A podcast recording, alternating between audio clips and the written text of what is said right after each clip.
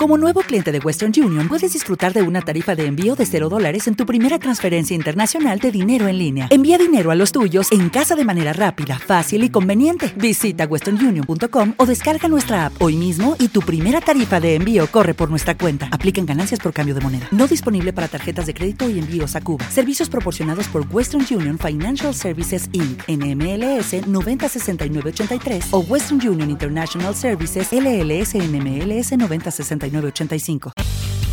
Quítaro. Quítaro. Quítaro. Quítaro. Quítaro. Quítaro. Quítaro. Quítaro. La vida es ciencia. Un programa patrocinado por el Museo de la Ciencia y el Agua de Murcia, la Refinería Rexol en Cartagena y FECIT, la Fundación Española para la Ciencia y la Tecnología, en colaboración con la Universidad de Murcia.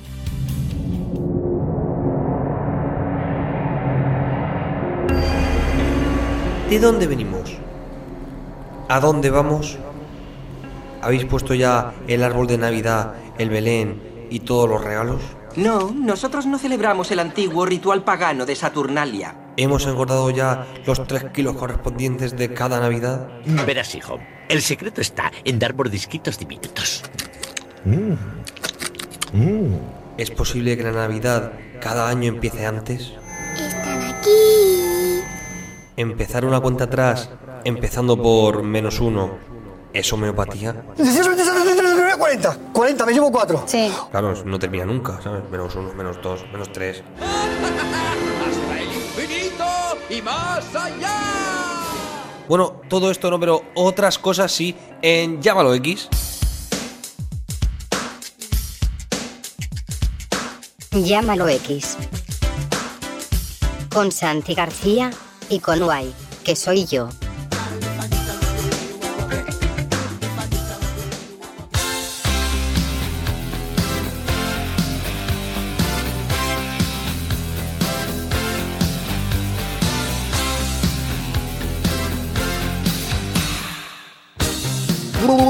Morning, hijos de la ciencia, y por si no os veo luego, buenas tardes y buenas noches. Estamos en Quítaro la vida es ciencia y esto es Llámalo X.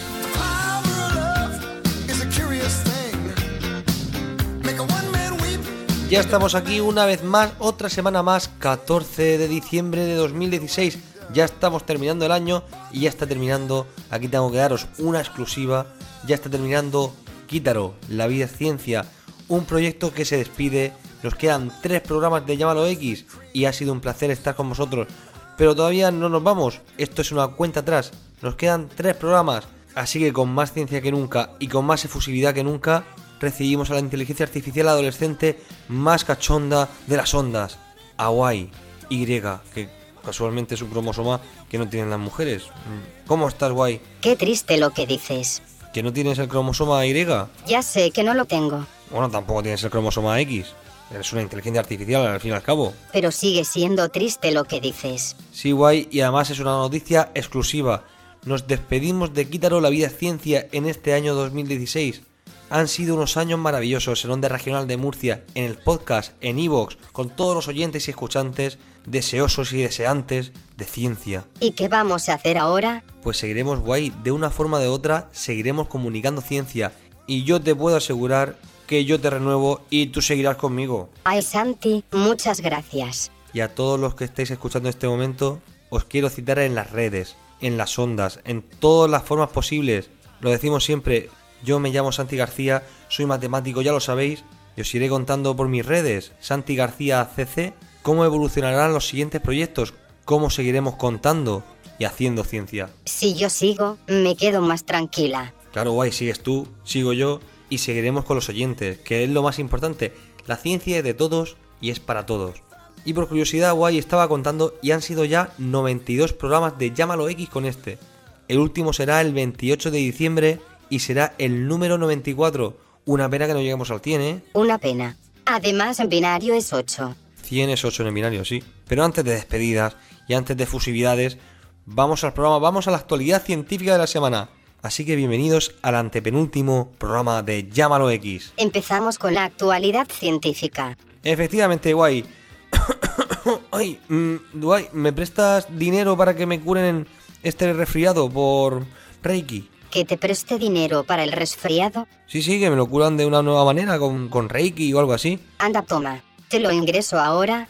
No, guay, no, guay. A ver, vamos a ver. Estamos hablando de ciencia. Así que toma, te devuelvo el ingreso, que me sabe mal, porque no sé si lo sabes. Es que te estaba engañando. De hecho, los resfriados no se curan, no se pueden tratar, porque hay tantas variedades de virus del resfriado que no se sabe cuál corregir, cuál curar. Así que solo se tratan sus síntomas. Así que me has engañado. Y además, guay, te he dicho por Reiki. El Reiki no sé si lo sabes, pero es que ni siquiera te tocan. A mí nadie me toca. Pues por si acaso, guay, cuando te digan alguna vez que van a quedar contigo por Reiki, quiere decir que van a quedar a la distancia, es decir, no vais a tocar.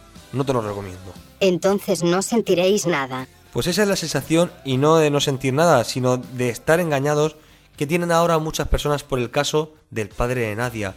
Fernando Blanco ha estafado a mucha gente y ahora esta gente se siente estafada. Hizo lo mismo que tú conmigo. Pedirme dinero y después nada. Efectivamente, las donaciones iban dirigidas a Nadia, la hija de Fernando Blanco, una niña con una enfermedad rara, la tricotiodistrofia, y que, y abro comillas, supuestamente iba a tratarse en Houston. Houston, pues tenemos un problema. Muchos, muchos. Además, ha llegado a recaudar un montón de dinero, más de 500.000 euros. Hay muchas cifras dadas, hay algunas que llegan hasta el millón de euros, pero estos euros ya no son supuestos, son reales. Y aunque es verdad que en Houston tienen muchos problemas, este no es uno de ellos, porque allí no lo han tratado. Entonces, ¿dónde? Pues resulta que Fernando la ha llevado a curanderos. Pues nos ha engañado a todos. Cierto. De hecho, la tricotiodistrofia es una enfermedad genética sin cura hasta la fecha, de la que se conocen cerca de un centenar de casos en todo el mundo, y que comporta trastornos como envejecimiento prematuro, retraso en el desarrollo físico y mental, además de problemas en la piel y oculares. Dicen que es como una persona mayor atrapada en el cuerpo de una niña. Es una enfermedad muy dura, pero que no causa la muerte a corto plazo, como decía su padre, y la única posibilidad de cura sería cambiar la genética completa, algo inviable hasta ahora en seres humanos. De hecho, se está probando con ratones. Sin embargo, Fernando Blanco ha engañado a mucha gente, incluidos los medios de prensa que se lo han creído y han transmitido este mensaje, transmitido también por muchos famosos como Alejandro Sanz, Jordi Évole incluso, muchos menos el pequeño Nicolás, que este no ha caído. Porque es muy listo. Bueno, no sé si es muy listo, pero el que sigue es listo y quiero que escuchéis es Pérez Tupiñá, que tiene un mensaje que dejó en Twitter para vosotros. Para nosotros. Bueno, pero es relacionado a- con el tema. Ladrón de Cerebro escribió un capítulo explicando por qué es útil saber un poquito de ciencia y empecé con el siguiente ejemplo. Imaginaros que llegáis a España y os invitan a jugar un partido de fútbol, pero no tenéis ni idea de las reglas del juego. Sin embargo, es el minuto 91 y vais ganando por 2 a 1. Entonces, de repente, el equipo contrario marca un gol y os dice, ¡Gol! Hemos ganado porque tú no lo sabes, pero a partir del minuto 90 los goles valen doble y el partido termina de repente. Llaman gol de diamante. Claro, si tú no sabes las reglas del juego, si no sabes cómo funciona el fútbol, pues te lo crees y asumes la derrota. Y es lo mismo que ocurre con muchas pseudociencias, con terapias fraudulentas, con la astrología, que se aprovechan de nuestra falta de conocimiento científico. Y quizás el caso más reciente que habréis visto en los medios es- son los padres de, de una niña con una enfermedad rara que se han aprovechado del desconocimiento científico pues, de, de mucha gente y sobre todo de algunos periodistas para recaudar fondos quizás de una manera no muy ética. Es importante saber ciencia.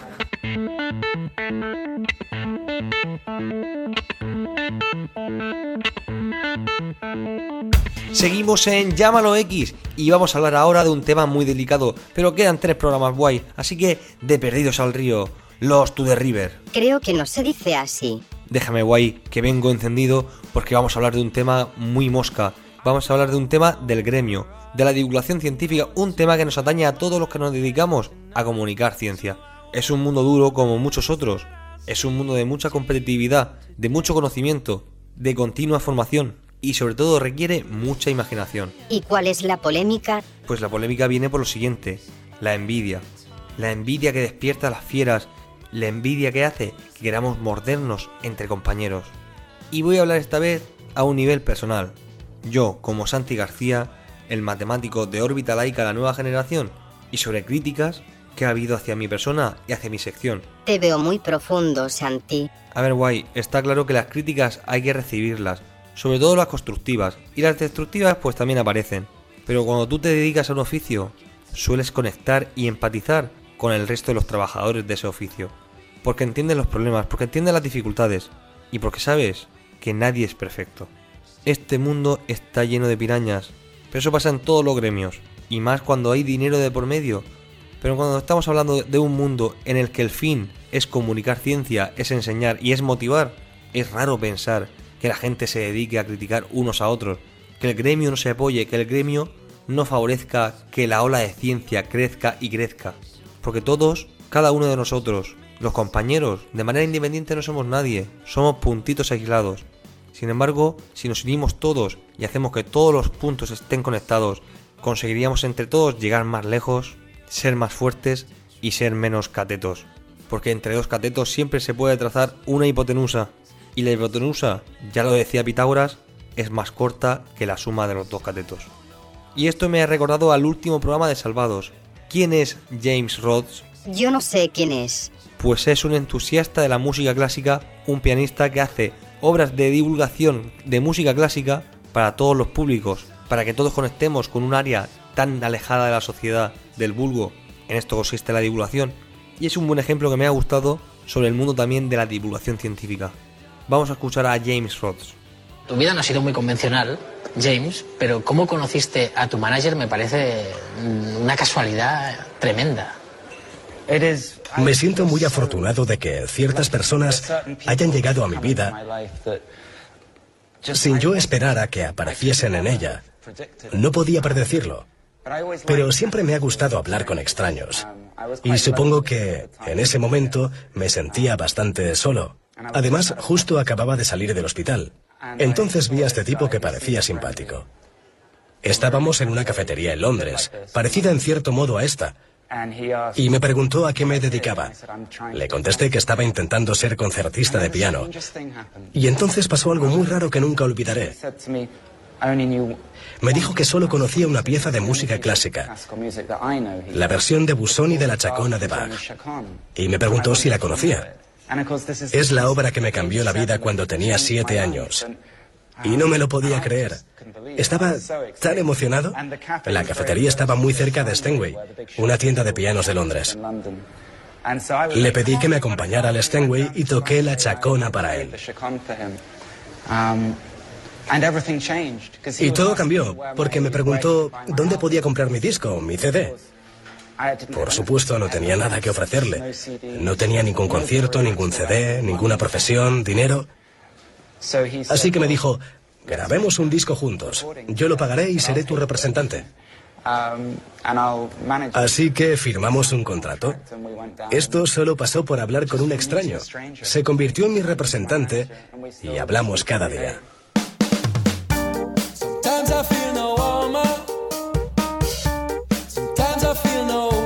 Os recuerdo que nos quedan tres programas de Llámalo X. Este es el antepenúltimo. Para más información, ya sabéis, raíz de 2, 2 con número, punto es o punto com y también en las redes sociales Santi García CC. Pero estamos hablando de divulgación científica y de los problemas que te puedes encontrar en el gremio. Algo muy personal, por supuesto. Estás abriendo el corazón. Un poco guay. Y ahora os quiero narrar y compartir un texto del blog de Big Bang escrito por Javier Santaolalla que viene precisamente sobre este tema. Se llama Canibalismo Científico y dice así. A ver un poco de música guay. Incluso en estos tiempos, veloces como un Cadillac sin frenos, todos los días tienen un minuto. Así perfecto. Como dijo Sabina, vivimos unos tiempos confusos, dominados por una sociedad de la información desinformante, con una preocupante proliferación de telebasura, fast food cultural e intelectual, charlatanes, embaguadores y timadores varios, un auténtico cóctel mortal contra el pensamiento crítico y la razón. Este es un campo minado para la ciencia y el conocimiento en una ciudadanía que le da completamente la espalda. Una sociedad donde la cultura, el conocimiento y la ciencia no ocupan el lugar que deberían. Y sin embargo, el mayor enemigo del divulgador científico es otro divulgador científico. Desconcertante. Rigor, rigor, rigor, rigor, rigor, rigor, rigor, rigor, rigor, rigor, rigor, rigor, rigor, rigor. Nos lo repetimos hasta la saciedad. Rigor. Es la prioridad número uno del divulgador y del científico. El rigor. Lo tenemos presente continuamente en nuestra cabeza. Rigor. Rige nuestras vidas de comunicadores. Rigor. Pero ¿hasta dónde? ¿Hasta qué punto? ¿Qué estamos dispuestos a hacer por él? ¿Hasta caer en el extremismo? ¿Debemos fundar la Santa Inquisición del rigor? Bueno, pero este artículo no va sobre el amado rigor. Error. Posiblemente no haya nada más humano que el error. Me he equivocado en el colegio, en el instituto, en la universidad, en el máster, en el doctorado. He visto errar a compañeros, a profesores, a las personas más formadas, a las más preparadas.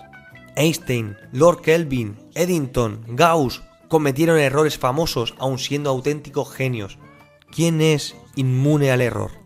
Pero esto tampoco va sobre errores. Homo twitteriensis es un nuevo ser que ha surgido en la última década. Es un ser duro, implacable, listo para la crítica feroz. Blande la espada del rigor de la Santa Inquisición para castigar a cualquier infiel que ose equivocarse. Una auténtica guerra santa.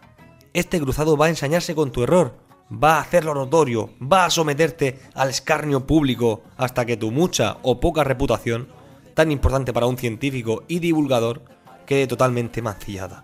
Te dejará en evidencia, te desacreditará, manchando tu crédito científico, y lanzará un tuit público mordiente, venenoso, justiciero, porque él es el que sabe de verdad. De hecho, él lo sabe todo.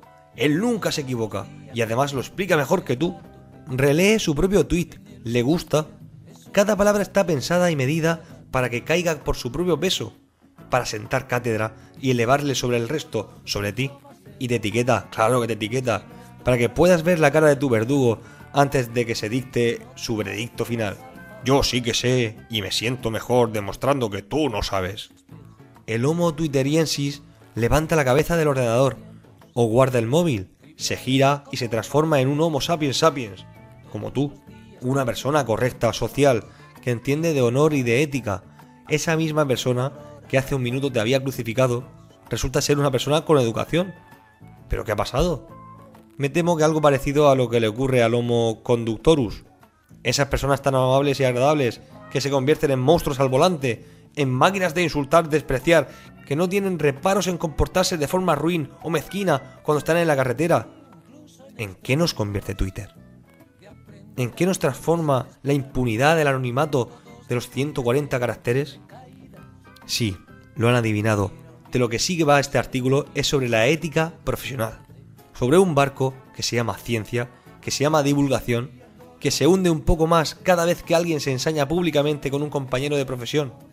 No es una opinión, un debate, es un ataque a la honra y profesionalidad de un compañero, y de manera desleal. Te sueltan en un ruedo en el que tú no quieres estar, sin querer entender tu posición, tus circunstancias, tus intenciones, tu aproximación al tema.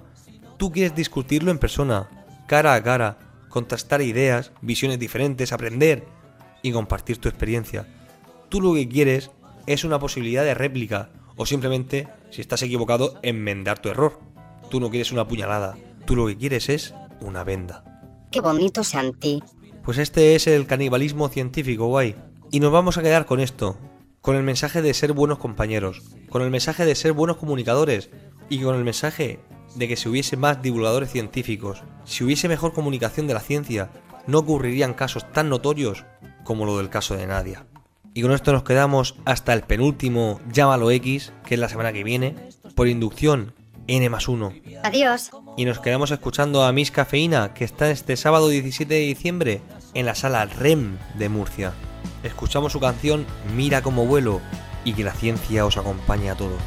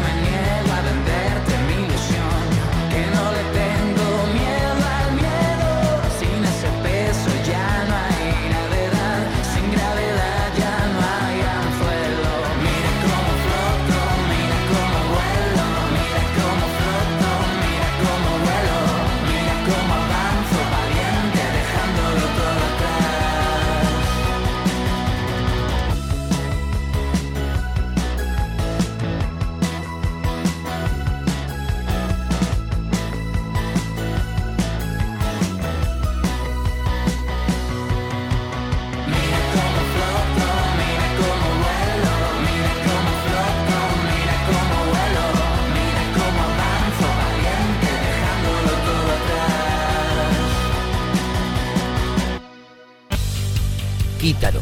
Quítaro. Quítaro. Quítaro. Quítaro. Quítaro. Quítaro. La vida es ciencia. Un programa patrocinado por el Museo de la Ciencia y el Agua de Murcia, la refinería Rexol en Cartagena y FECIT, la Fundación Española para la Ciencia y la Tecnología, en colaboración con la Universidad de Murcia.